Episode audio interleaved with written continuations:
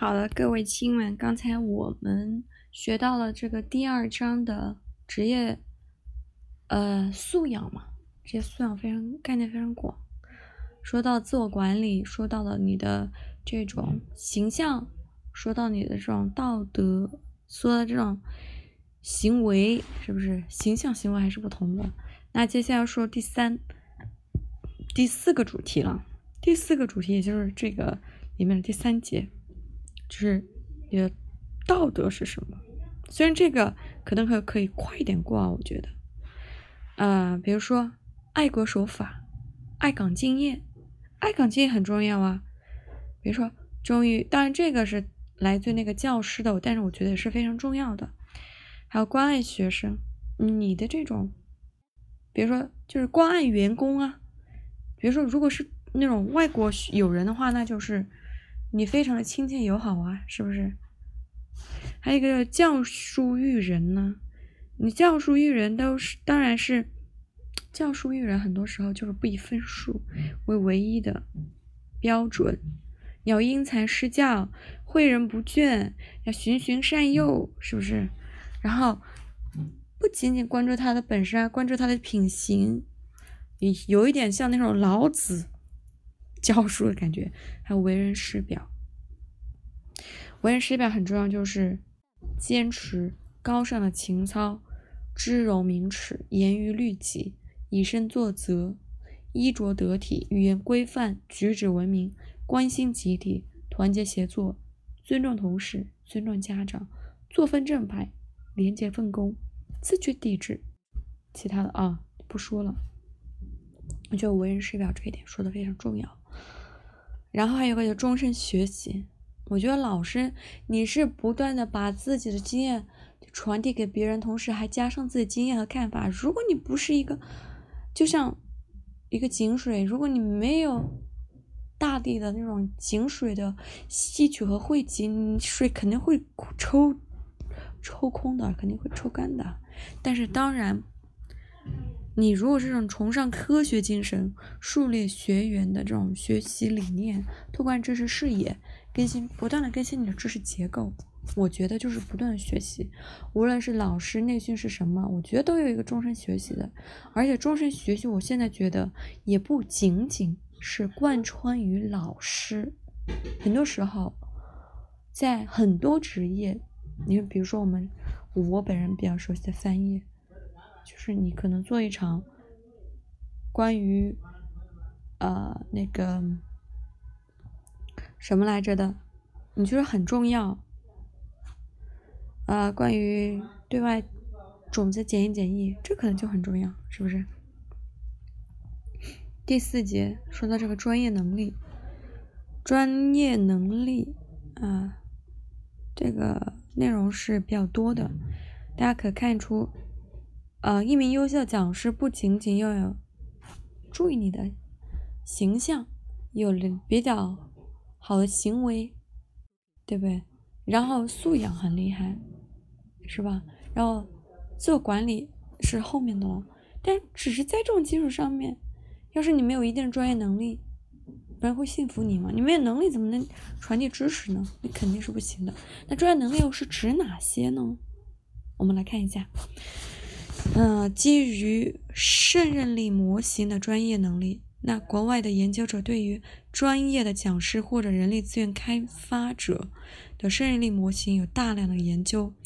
二十世纪八十年代后期，在揭示可能改变培训与开发的因素，以便进一步的研究培训的责任与能力范围。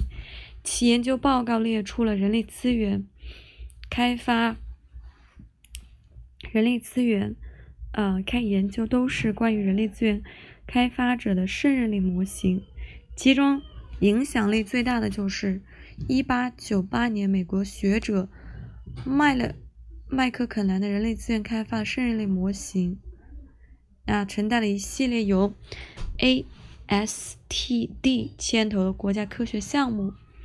那这四个能力有三十五个基本的技能，呃。四个领域是技术技能、商业能力、人际关系能力和智力。这个可以待会儿去看一下。然后我们再看基于国家职业标准的专业能力。那二零零七年有企业专业讲师国家标准呢，这个挺有意思，我确实不知道有这个。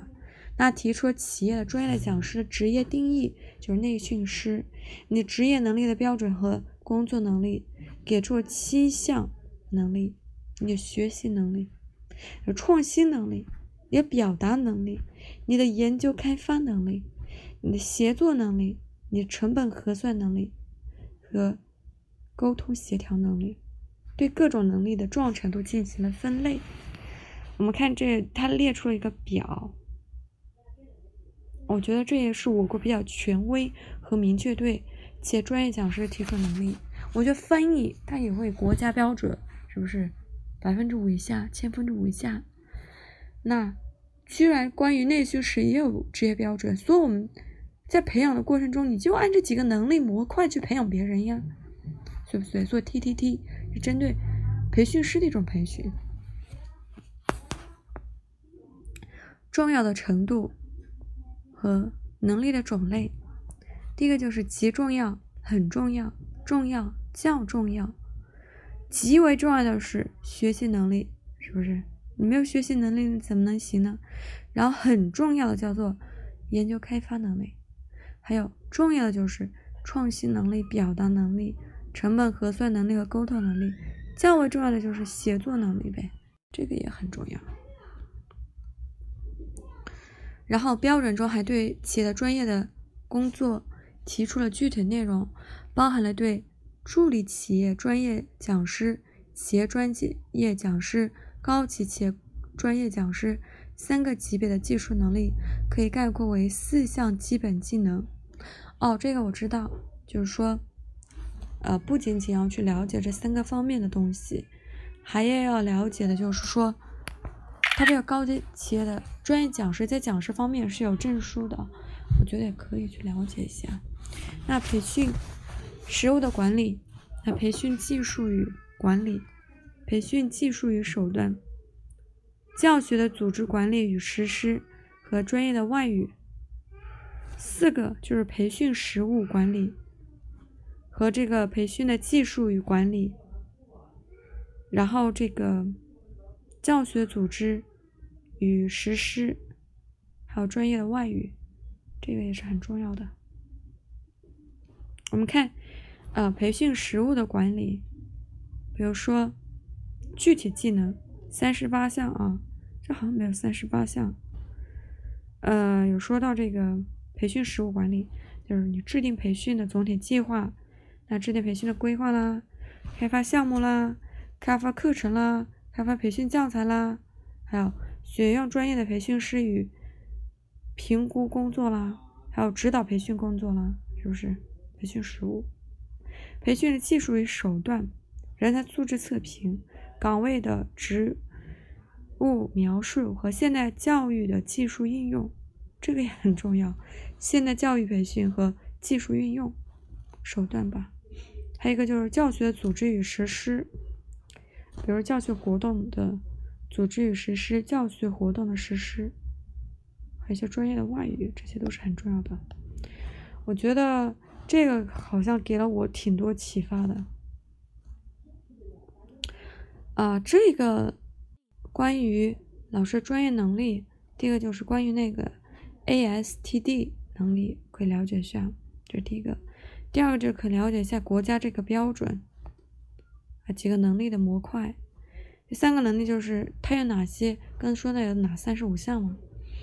然后就是看具体的技能，这里面有很多啊，比如说现代技术、技术培训的应用管理都很重要。这三个点起码会有所作为，和思考。